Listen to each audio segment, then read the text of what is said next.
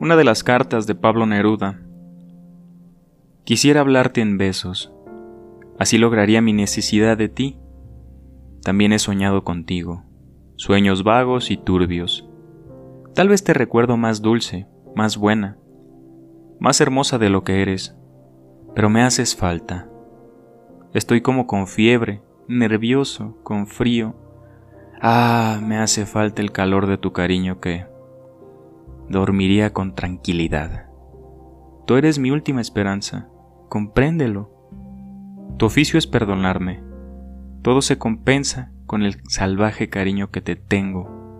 Me invade una flojera mortal, un nihilismo absoluto. Tengo tanta alegría de que pasemos otros años de nuestra vida juntos.